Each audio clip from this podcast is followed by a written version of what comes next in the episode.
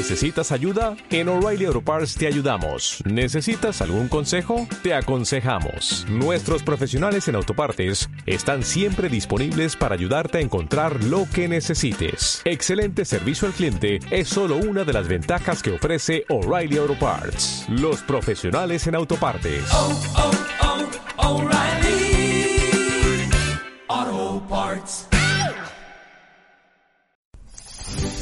Radio Claret América presenta Sediento de ti, la palabra, fuente de vida, con el sacerdote misionero claretiano Tony Díaz. Reflexiones diarias del Evangelio. Aquí iniciamos. Bienvenidos hermanos a nuestras reflexiones bíblicas de las lecturas del día. Hoy es martes de la vigésima séptima semana de tiempo ordinario. Martes de la vigésima séptima semana de tiempo ordinario. La primera lectura de hoy viene de la carta de San Pablo a los Gálatas, capítulo primero, versículos 13 al 24. Hermanos, ciertamente ustedes han oído hablar de mi conducta anterior en el judaísmo, cuando yo perseguía encarnizadamente a la iglesia de Dios, tratando de destruirla. Deben saber que me distinguía en el judaísmo entre los jóvenes de mi pueblo y de mi edad, porque los superaba en el celo por las tradiciones paternas.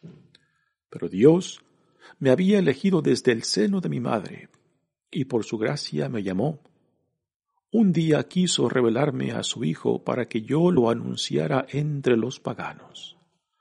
Inmediatamente, sin solicitar ningún consejo humano y sin ir siquiera a Jerusalén para ver a los apóstoles anteriores a mí, me trasladé a Arabia y después regresé a Damasco. Al cabo de tres años fui a Jerusalén para ver a Pedro y estuve con él quince días. No vi a ningún otro de los apóstoles, excepto a Santiago, el pariente del Señor, y Dios es testigo de que no miento en lo que les escribo. Después me fui a las regiones de Siria y de Cilicia, de manera que las comunidades cristianas de Judea no me conocían personalmente. Lo único que habían oído decir de mí era, el que antes nos perseguía, ahora va predicando la fe que en otro tiempo quería destruir y glorificaban a Dios por mi causa. Palabra de Dios. El salmo responsorial es el Salmo 138 y el responsorio es Condúceme, Señor, por tu camino. Condúceme, Señor, por tu camino. Tú me conoces, Señor, profundamente. Tú conoces cuándo me siento y me levanto. Desde lejos sabes mis pensamientos. Tú observas mi camino y mi descanso. Todas mis sendas te son familiares. Tú formaste mis entrañas, me tejiste en el seno materno. Te doy gracias por tan grandes maravillas. Soy un prodigio y tus obras son prodigiosas. Conocías plenamente mi alma, no se te escondía mi organismo, cuando en lo oculto me iba formando y entretejiendo en lo profundo de la tierra. Condúceme, Señor, por tu camino. El Evangelio de hoy viene de Lucas capítulo 10, versículos 38 al 42. En aquel tiempo entró Jesús en un poblado y una mujer llamada Marta lo recibió en su casa. Ella tenía una hermana llamada María, la cual se sentó a los pies de Jesús y se puso a escuchar su palabra. Marta, entre tanto, se afanaba en diversos quehaceres, hasta que, acercándose a Jesús, le dijo, Señor, ¿no te has dado cuenta de que mi hermana me ha dejado sola con todo el quehacer? Dile que me ayude. El Señor le respondió, Marta, Marta, muchas cosas te preocupan y te inquietan, siendo así que una sola es necesaria. María escogió la mejor parte y nadie se la quitará. Palabra del Señor. Demos comienzo a nuestra reflexión de las lecturas del día. Uh, continuemos leyendo la primera carta de San Pablo a los Gálatas y ayer comentábamos uh, de lo enfadado y lo molesto que estaba Pablo al enterarse de que la comunidad de Gálatas había sido pues uh, no solamente distraída por otros misioneros judíos cristianos, sino que ahora estaban contradiciendo la enseñanza que Pablo mismo les había compartido en torno al Evangelio de Jesucristo. Pero también por encima de esto, eh, estaban dudando la autoridad de Pablo.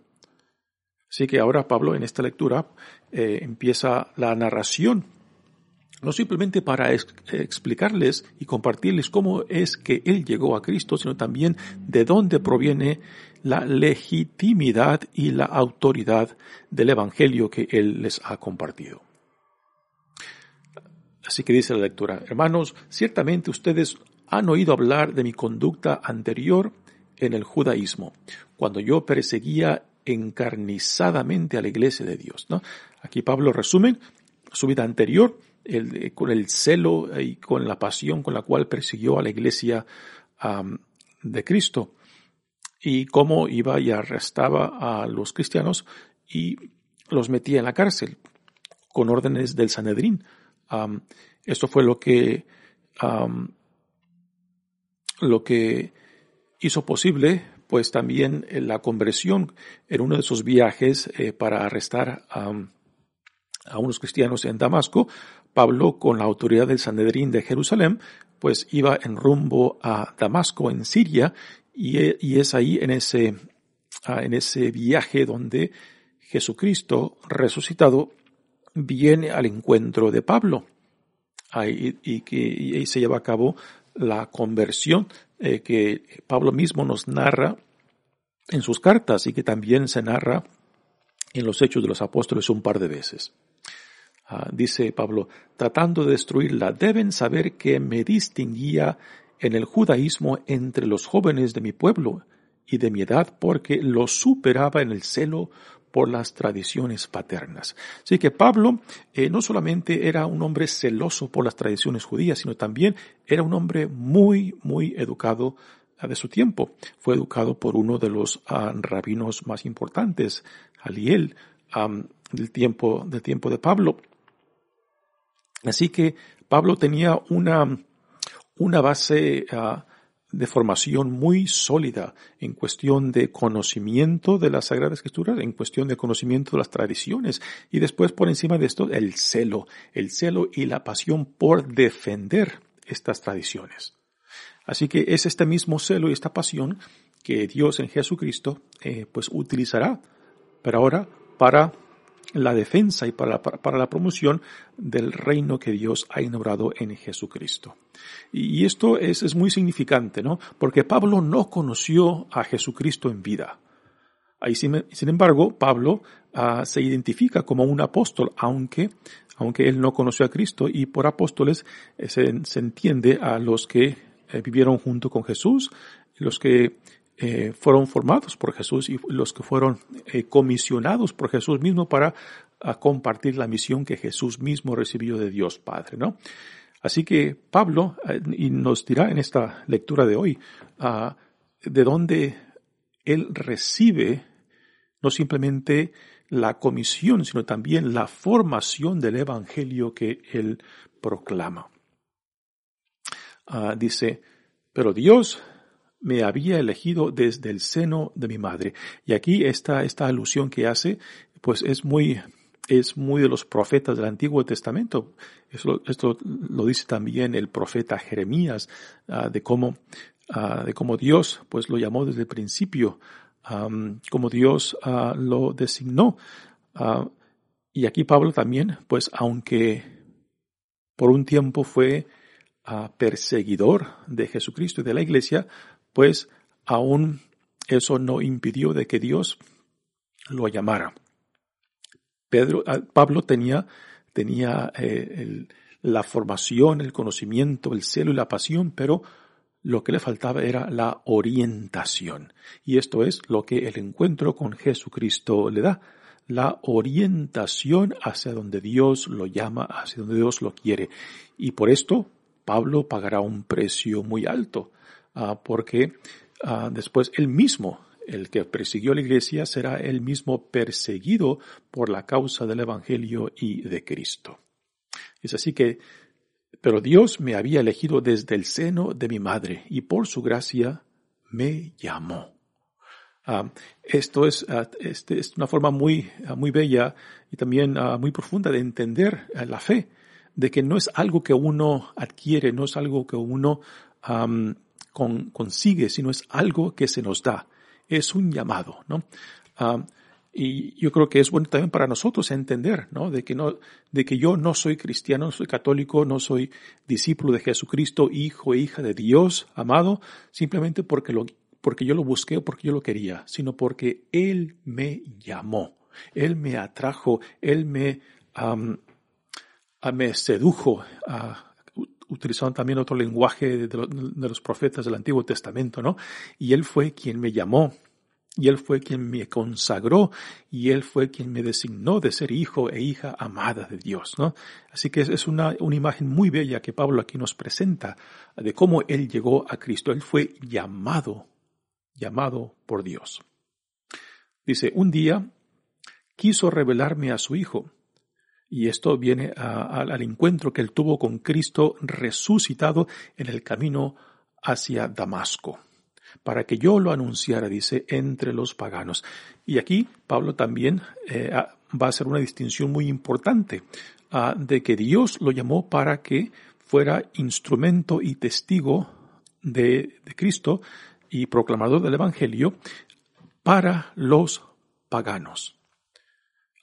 Lo cual es muy interesante. Pablo siendo, ah, siendo una, un judío de hueso colorado, un, un, judío, ah, pues, eh, apasionado por las tradiciones judías y que ahora Dios lo llame para que sea instrumento del Evangelio de Cristo para los no judíos, realmente este es un llamado radical, un cambio tremendo, ¿no? Y cómo, y cómo Pablo ah, podrá hacer este cambio, este cambio de ahora ser proclamador y testigo del reino de Dios a los que ni siquiera son judíos. Eh, entre los judíos, Pablo no tiene ningún problema, porque tenía una base muy profunda de su conocimiento, de su identidad, de, también el este conocimiento de las tradiciones judías. y pues entre los judíos, él mismo, lo, mismo lo dice, era el mejor entre los mejores, ¿no?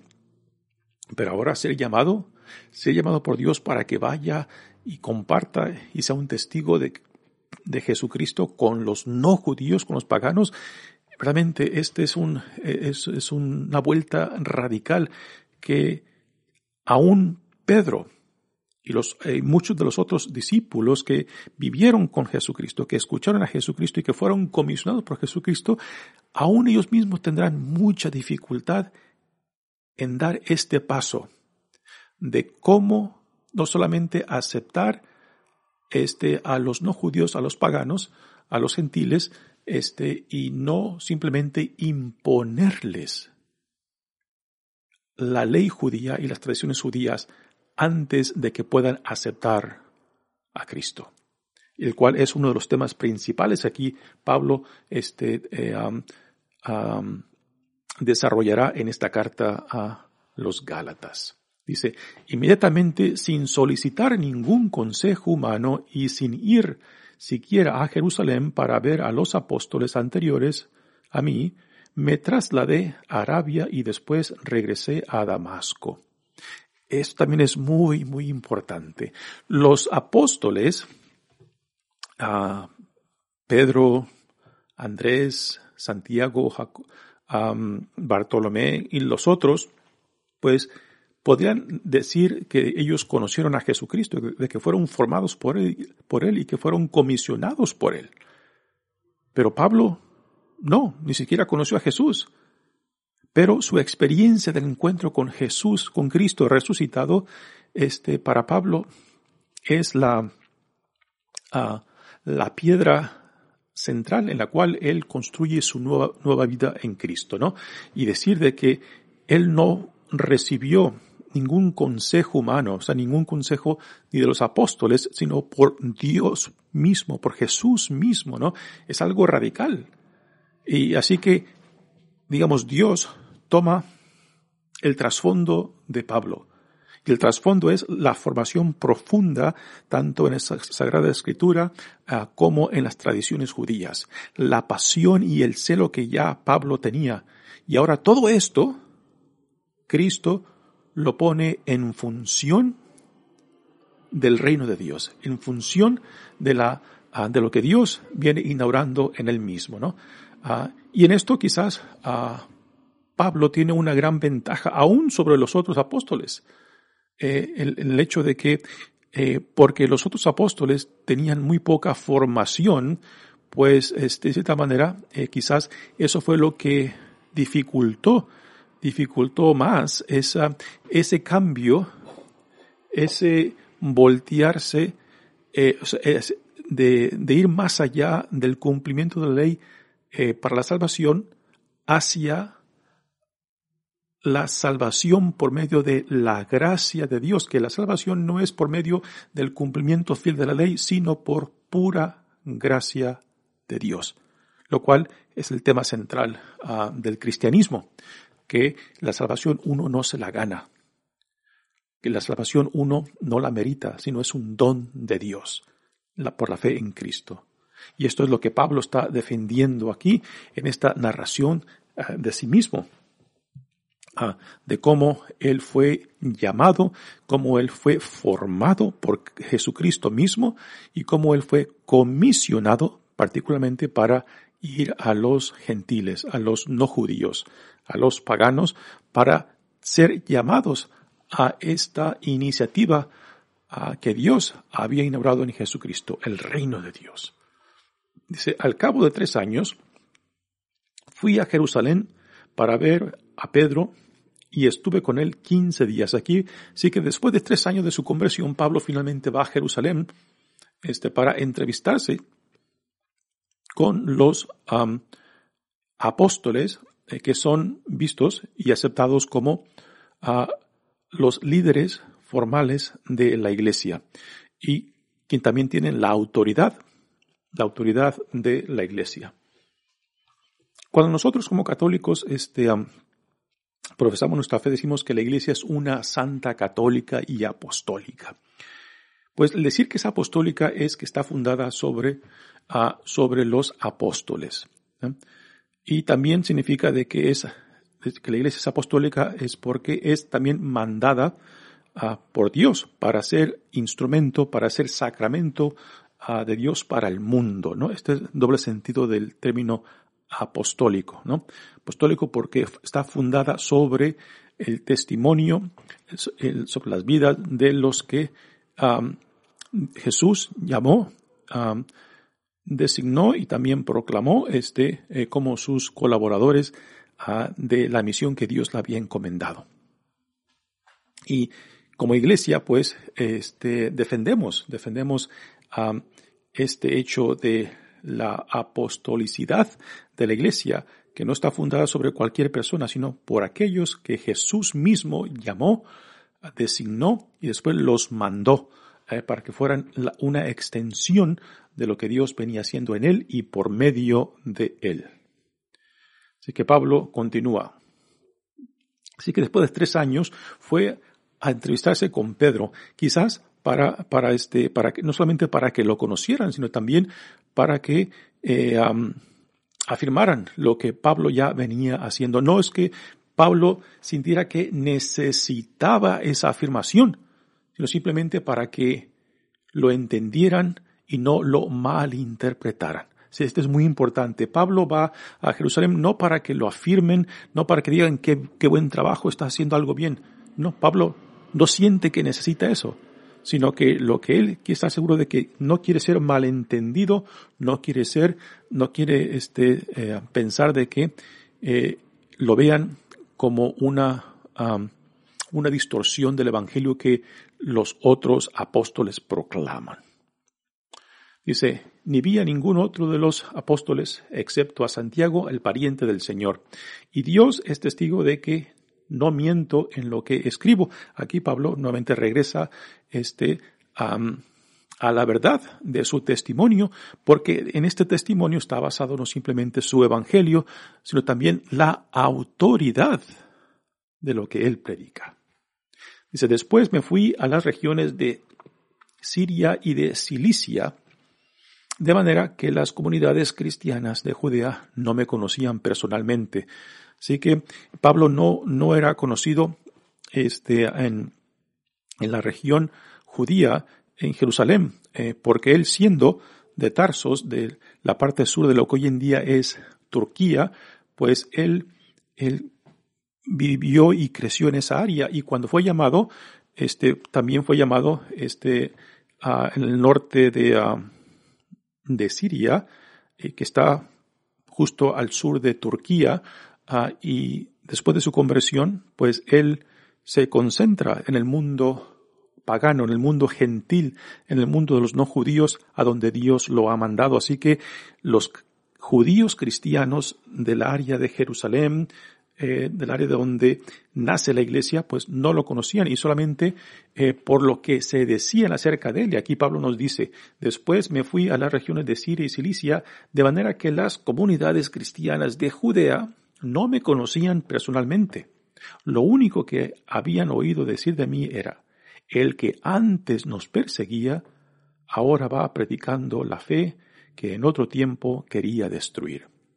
Y glorificaban a Dios por mi causa. Esta, este resumen que Pablo da, que glorifican a Dios por mi, por, mi causa, quizás es, es, es una, un resumen muy simplista porque también había otros que lo veían con sospecha y particularmente los judaizantes que contradecían el evangelio que Pablo predicaba y que y que creaban sospecha de la autoridad de, Pablo, pues ah, tenían dudas acerca de él, dudas quizás de su conversión, dudas de su autoridad y dudas de lo que Pablo enseñaba, ¿no? Y, todo, todo, este tema de la autoridad y, ah, y, verdad del evangelio que proclama, pues está, está basado este, en, en, en este problema que Pablo ve de estos judaizantes que están promoviendo la necesidad de que los paganos tienen que hacerse primero judíos antes de ser cristianos y que se les tenga que imponer la ley mosaica. Cuando Pablo dice no, no es necesario que los paganos se hagan judíos, porque no es la ley lo que nos justifica, sino la fe en Cristo. Muy bien, pasemos ahora al Evangelio de hoy. Jesús ya va en camino a Jerusalén. Estamos en el Evangelio de Lucas y ahora está, va a pasar por Betania, que está muy cerca de Jerusalén. Y aunque aquí Lucas no nos dice ni el nombre, ni el nombre del pueblo, ni la familia que lo recibe, por medio de los otros evangelios, eh, podemos deducir eh, fácilmente y claramente que Jesús aquí está entrando al pueblo de Betania, donde vive a Lázaro con sus dos hermanas Marta y María. Y es Marta la que se entera de que Jesús está por venir o pasar por Betania y invita a Jesús para que se quede en casa. Así que por los otros evangelios podemos deducir claramente de que el pueblo es Betania y la casa donde se hospeda, donde es invitado, es la casa de Marta, que vive junto con su hermana María y su hermano Lázaro. Dice, en aquel tiempo entró Jesús en un poblado y una mujer llamada Marta lo recibió en su casa.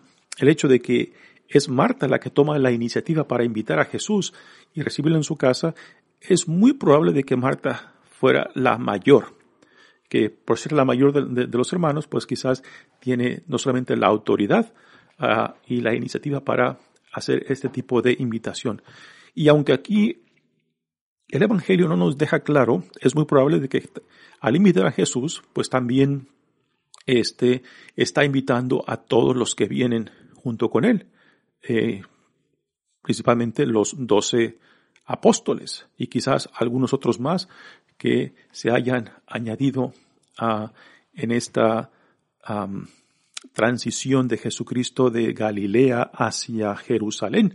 Así que es muy probable que el número de personas que van a la casa de Marta no simplemente es Jesús, sino también los dos apóstoles y quizás algunos otros más. Así que uno puede, uno puede imaginar y entender y apreciar pues el enfado, el enfado de Marta cuando su hermana María eh, no le ayuda y, y, toma una posición de discípula al sentarse a los pies de Jesús. También este es un, es un detalle muy, muy interesante porque las mujeres simplemente no se les permitía de que tomaran esa posición de discípulos o discípulas ante un maestro.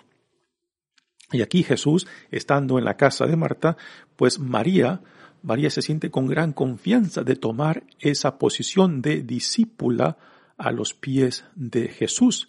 Y, lo, y el hecho de que Jesús la acepte y de, el hecho de que Jesús defienda esa actitud de María, pues es algo muy significante, particularmente considerando el tiempo de Jesús este, y la, la cultura, una cultura patriarcal una cultura en la cual las mujeres este, simplemente están limitadas y no son, no se les da formación, no se les da educación y prácticamente son posesión de los hombres.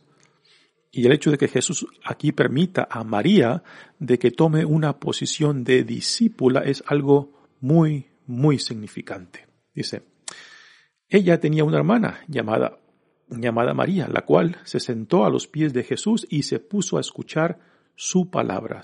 Esto de sentarse a los pies de Jesús es la posición de una discípula y el hecho de que Jesús la acepta y la recibe y no le incomoda y no, este, ah, y no, no la rechaza es muy significante del sentido de inclusividad que Jesús manifiesta en la realidad del reino, de lo que significa esta nueva era que Dios está ignorando en él mismo.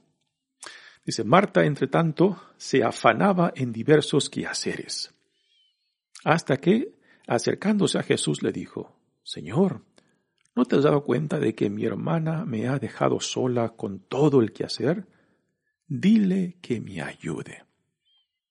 Bueno, considerando quizás el número de personas que, sí, que venían con Jesús y que Marta se afanaba por por recibirlos. El sentido de hospitalidad es algo sagrado en el mundo del Medio Oriente, ¿no? Y, el, imaginar de, todo el trabajo que Marta tenía, ¿no? Pues esto la, eh, la hizo sentir con mucha presión para atender a tanta gente, ¿no? Y ver a su hermana sentada eh, en la posesión de una discípula, pues yo creo que la, ah, no solamente la impacientó más y también la enfadó más y por eso va a, a Jesús para que le resuelva su frustración, le resuelva su problema. Aquí hay que decir, hay que estar claro de que esta frustración es, es un rollo de Marta, es un problema de Marta, ¿no? y está, está pidiendo que Jesús se lo resuelva cuando es algo de ella misma. dice después, eh, Jesús a la petición de Marta.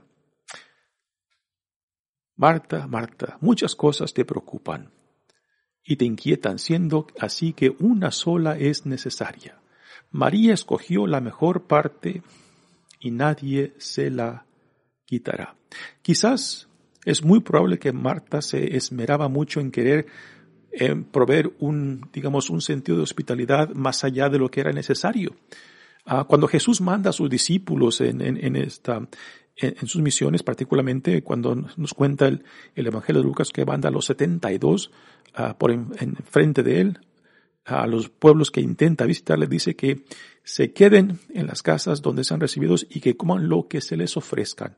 Y está claro que Jesús les dice que no anden exigiendo más de lo que la gente o la familia o el lugar donde se les recibe les pueda ofrecer, ¿no? Así que Jesús no espera, aún en esta invitación de Marta, de que se le ofrezca algo grande, algo exagerado. Ah, Jesús, con mucha gracia, recibe la hospitalidad, pero Él no espera gran cosa. Para Jesús lo más importante es lo que Él quiere dar, lo que Él quiere compartir. ¿Y qué es esto? El reino de Dios. el reino de Dios, ¿no? Ahora, si, si Marta quiere que Jesús resuelva su frustración, su problema con su hermana, ¿no? Y, la propia actitud de Marta de que, ah, de que quería quizás dar una cena lujosa, una cena completa, una cena exagerada, ¿no? Cuando lo que Jesús pudiera recibir y aceptar era simplemente lo mínimo para sustentar el hambre y simplemente de ser recibido y aceptado en, su casa. Así que Jesús en esta respuesta a María, eh, por otra parte, no está rechazando a la hospitalidad de Marta, sino simplemente está, le está diciendo a Marta de que quizás Marta, quizás lo que tú estás tratando de hacer, no lo necesito, no lo espero. Así que eh, ofrécenos lo que puedas, pero no te rompas la cabeza, no te esmeres por darnos algo que quizás es mucho para ti, ¿no? Y después, hablando cerca de María, dice, bueno, mira, tu hermana, tu hermana ha escogido, este, ha decidido escuchar lo que yo quiero dar, lo que yo quiero ofrecerles, lo que yo vengo a comunicarles, el reino de Dios. Y esto, y esto no se le puede quitar porque es precisamente a lo que Dios me ha mandado, a proclamar la buena nueva, a proclamar el reino a inaugurar, el reino que ya está presente entre nosotros, ¿no? Y, Jesús está claro de que esto no se le puede quitar, no se le puede negar a María. Y aquí Jesús nuevamente está afirmando, afirmando la decisión de María que toma la posesión como discípula. Y nuevamente esto se tiene que repetir porque es algo muy muy impresionante considerando el tiempo de que Jesús acepta a una mujer como discípula. Y esto no se puede negar. Y aquí entra la inclusividad del llamado de Dios en Jesucristo, de que no distingue entre, entre hombres y mujeres, de que recibe tanto a hombres como discípulos como mujeres como discípulas. Y esto aquí en este Evangelio de Lucas está clarísimo, ¿no? Y que y que Jesús defiende lo que María, María este, ha decidido al sentarse a los pies de Jesús eh, como discípula. Muy bien, un bello evangelio. Eh, también hemos de decir de que, repetir, de que Jesús no está rechazando lo que, lo que Marta le está ofreciendo, sino simplemente de que no te rompas la cabeza, Marta. Danos lo que, lo que puedas. Si es un vaso de agua con amor, te lo acepto. Si es un panecillo con amor, te lo acepto. Pero mira, más importante que lo que tú me puedas dar es lo que yo te quiero dar. Muy bien, hermanos. Mi nombre es Padre Tune Díaz, misionero claretiano. Que Dios los bendiga. Radio Claret América presentó Sediento de ti, la palabra fuente de vida. Sus comentarios son importantes. Contáctenos en radioclaredamerica.gmail.com